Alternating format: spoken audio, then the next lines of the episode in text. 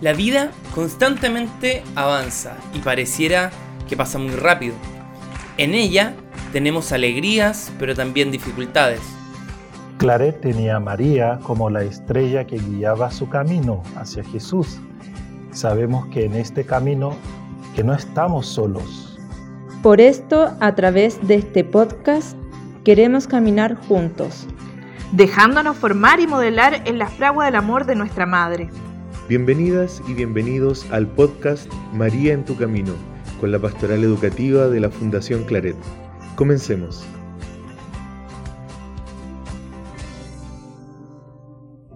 Hola, ¿cómo están? Espero que se encuentren muy bien, disfrutando de estos hermosos días de primavera, a veces con sol, a veces con lluvia, pero que siempre nos llenan de energía. Estamos a 6 de diciembre Pronto va a terminar el mes de María, donde hemos estado recordando su vida y dejándonos acompañar por esta Madre que siempre está presente, que siempre nos acompaña y nos cuida. Mi nombre es Marcela Garcés, soy profesora de la Escuela Especial Claret, donde tengo la maravillosa oportunidad de compartir con todos esos estudiantes que siempre siempre tienen algo que enseñar. Las lecturas de hoy nos recuerdan cómo el Espíritu Santo que irrumpió en Pentecostés también está presente en cada uno de nosotros, ayudándonos a discernir el rumbo de nuestra vida según los criterios de Dios. El 12 de julio, en Asunción, Paraguay, el Papa Francisco compartió la siguiente reflexión. ¿Qué hace el Espíritu Santo en nosotros? El Señor nos lo dice, enseñar y recordar. Esta es la tarea del Espíritu Santo. El Espíritu Santo nos enseña, nos ayuda a crecer en la comprensión de la fe. Y otra cosa que dice Jesús que hace el Espíritu Santo es recordar. Nos mantiene despiertos en las cosas del Señor y también nos hace recordar nuestra vida Piensa en aquel momento cuando encontraste al Señor. Piensa en cuando lo dejaste. La memoria es el camino de la vida y el Espíritu Santo nos guía en esta memoria.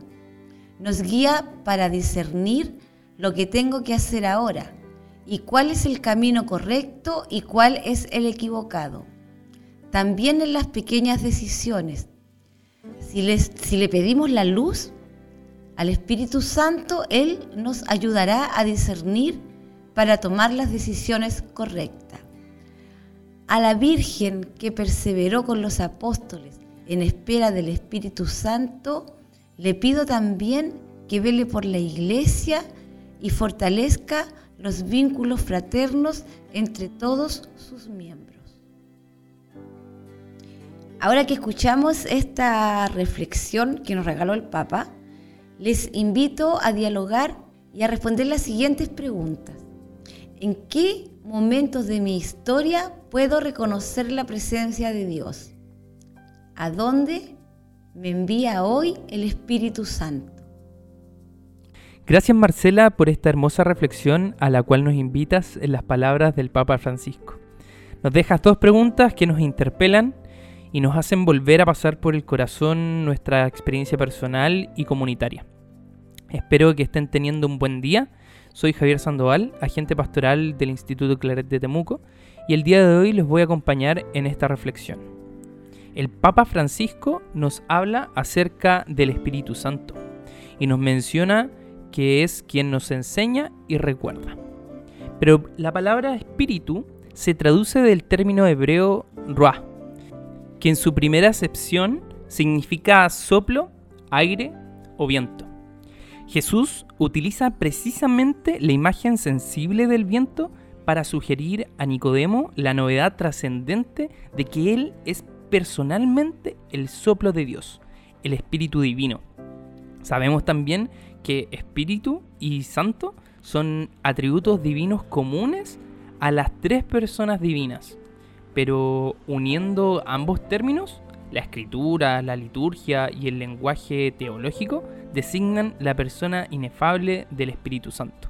sin forma posible de equivocarse con los demás empleos de los términos espíritu y santo. Esto me evoca un pasaje bíblico que dice, nadie conoce lo íntimo de Dios sino el Espíritu de Dios. Porque es el propio Espíritu quien nos revela quién es Cristo, nos hace conocerlo, su palabra viva, su verbo, pero lo interesante es que no se revela a sí mismo. El Espíritu nos hace oír la palabra del Padre pero a Él directamente no le oímos. En estricto rigor no lo conocemos, sino que es mediante la obra que nos revela quién es y nos dispone a recibir al verbo en la fe. El Espíritu de verdad que nos devela a Cristo, no habla de sí mismo. Esto es tan discreto, tan profundo, tan divino, y se explica con las palabras de San Juan en el capítulo 14, en el versículo 17. El Espíritu de la verdad que el mundo no puede recibir porque no lo ve ni lo conoce. Ustedes lo conocen porque Él permanece con ustedes y estará con ustedes. Es increíble las cosas que puede hacer el Espíritu Santo en la vida de los demás. En lo personal, a mí me encanta y uso mucho esa frase que dice, por iniciativa del Espíritu de Dios, ha nacido en nosotros una urgencia cristiana que nos impulsa a la acción. De hecho, el mismo Espíritu es quien desciende sobre nuestra Madre María y la cubre con su sombra y la acompaña para que ella conciba y dé a luz a Jesús. Ese mismo Espíritu se identifica en la acción de María en que quiera acompañar a su prima Isabel Así que, respondiendo a la pregunta que nos hace Marcela, reconozco la acción de Dios en varios momentos de mi vida, por sobre todo en los que estoy con mis amigos, en momentos claves de mi historia, en el acompañamiento, cuando no sabía qué hacer, qué pensar, Dios acompañándome cuando decidí estudiar pedagogía. Fue un soplo que me dijo, ahí está tu tesoro, siempre ha estado allí. No tengas miedo de colocar ahí tu corazón. Y aquí estoy, donde creo que tengo que estar, donde me siento llamado a estar, disponiendo mi corazón por entero a mostrar ese Jesús del cual me enamoré.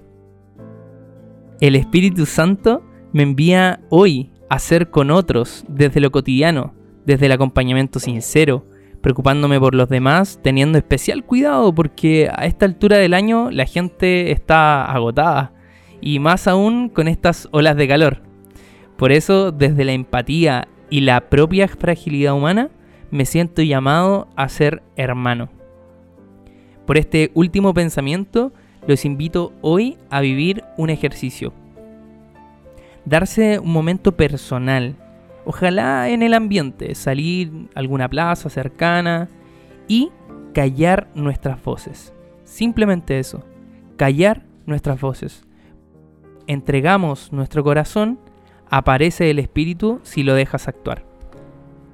Puede ser un ejercicio tan simple, pero a la vez tan difícil, que incluso pueden aparecer sentimientos que teníamos guardados, así como María, que todo lo guardaba en su corazón. Recuerda que siempre puedes parar cuando tú quieras. Una vez hayas podido realizar este ejercicio, te propongo a que te preguntes a ti mismo, ahora con una disposición diferente, ¿a dónde me lleva el Espíritu Santo hoy? ¿Dónde quiero estar?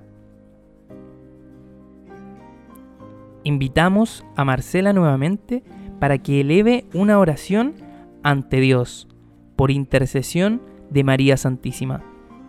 Pedimos al Espíritu Santo el hábito del discernimiento para reconocer el paso de Dios en nuestro tiempo y en los rostros de los que nos rodean. Con María roguemos al Señor, escúchanos Señor, te rogamos.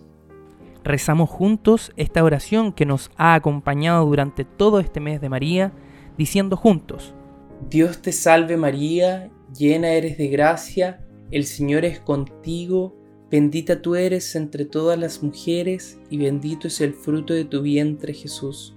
Santa María, Madre de Dios, ruega por nosotros pecadores, ahora y en la hora de nuestra muerte. Amén.